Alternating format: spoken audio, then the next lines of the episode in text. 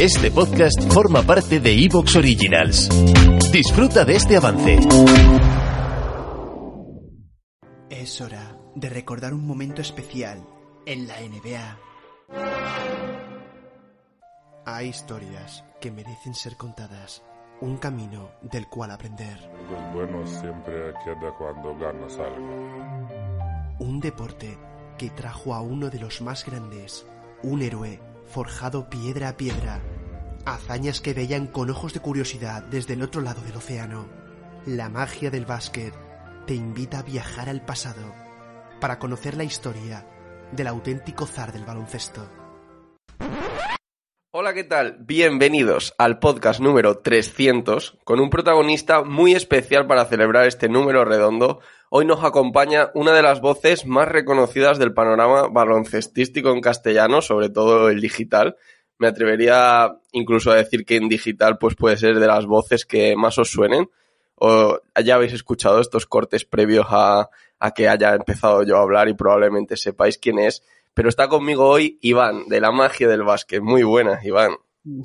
Hola, muy buenas, Javier. Bueno, eh, encantado de estar aquí y, por supuesto, quería darte también a ti la enhorabuena también por tu trabajo, por el pedazo de podcast que es hablando de NBA, eh, toda la información que proporcionas, además súper interesante, sigues ese seguir incentivando el estilo, ¿no? De la radio, la locución deportiva, periodísticamente siempre a la última actualidad, ¿no? Así que de verdad impresionante, muy buenas y estoy, vamos, encantado de estar aquí. Bueno, muchísimas gracias. ¿eh? Yo ya te dije, eh, ni siquiera es que me pasó algo extraño, ¿no? Te conocí ahora cuando estuviste en algunos directos durante el- esta burbuja, pero yo no sabía que tenías redes sociales, te lo dije, y empezamos ya a hablar sobre esto. Tu canal de YouTube es que parece profesional, Iván. Sí, sí, o sea, O las sea, yo pensaba que había una empresa detrás, te lo, te lo No, no, comenté. Mucha gente me lo dice, muchísima gente, o que soy varias personas a la vez, que, bueno, incluso me han confundido con otros youtubers que tienen, o sea, hemos estado ahí hablando mucho de eso, pero sí, con las redes sociales empecé más bien hace poquito, sobre todo porque también el contenido que yo tengo de mi canal es muy diferente, pues no son noticias, ni son curiosidades, ni nada de eso, pero bueno, pues eh, estoy ahí ahora mismo activo, en tanto en Twitter como en Instagram, y muy contento, la verdad, porque cada vez hay más gente que se me une. Es verdad que ahora con el, pues, el estereotipo de que esa ha salido mi cara, por fin, ¿no? En algunos otros canales que nunca había enseñado yo mi rostro, pues, eh, digamos que la gente tiene como más, no sé decir confianza, pero se relaja más conmigo en plan decir, no es una máquina, es una persona que está ahí.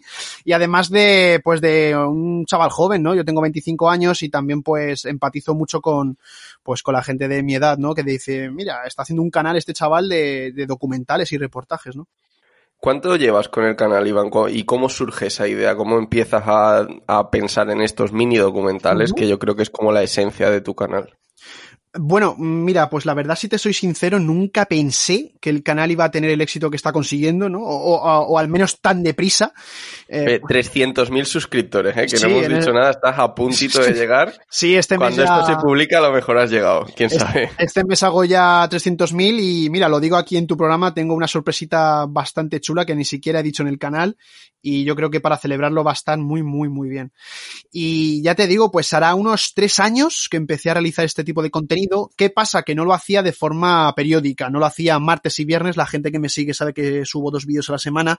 Pues a lo mejor el primer documental que subí fue el de Allen Iverson y a lo mejor hasta dentro de tres semanas no subí otro. Era como que lo dejaba ahí en plan hobby.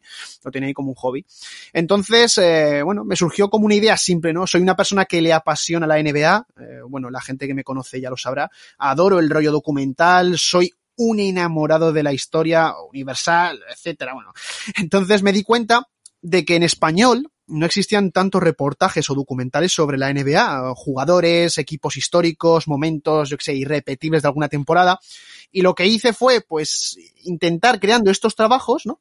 Ir omitiendo poco a poco esa ansiedad que le surgía a la gente, incluido yo, ¿no? Cuando ve reportajes en otros idiomas, eh, por ejemplo el inglés, de su jugador favorito y, y no entiende muchas veces lo que dice, ¿no?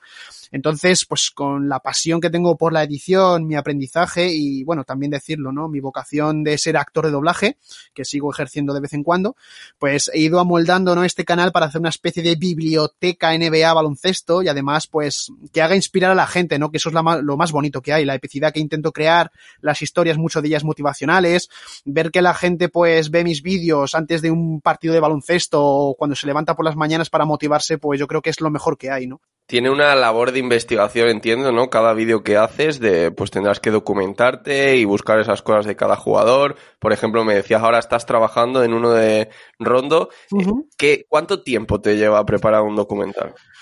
Pues mira, eh, normalmente hago reportajes y documentales, mini documentales. Los mini documentales son a partir de 10 minutos y los reportajes pues son entre 5 o 7 minutos, ¿no? Este de Rondo va a ser un reportajillo y pues mira, si hago un vídeo martes y viernes, digamos que saca, saco vídeo martes y viernes, pues a lo mejor eh, mañana estreno vídeo y ya estoy pensando en el del viernes, o sea que pues tres o cuatro días.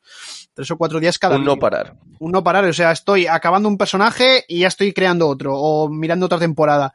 Es verdad, ¿no? Que lo que he conseguido también es sumergirme un poquito en el ámbito periodístico, ¿no? Que, que creo que es una de las profesiones, por otra parte, más importantes y apasionantes que existen, ¿no? He preguntado en Instagram, no he puesto un sticker de estos en las... ¿Te está gustando lo que escuchas? Este podcast forma parte de Evox Originals y puedes escucharlo completo y gratis desde la aplicación de Evox. Instálala desde tu store y suscríbete a él para no perderte ningún episodio.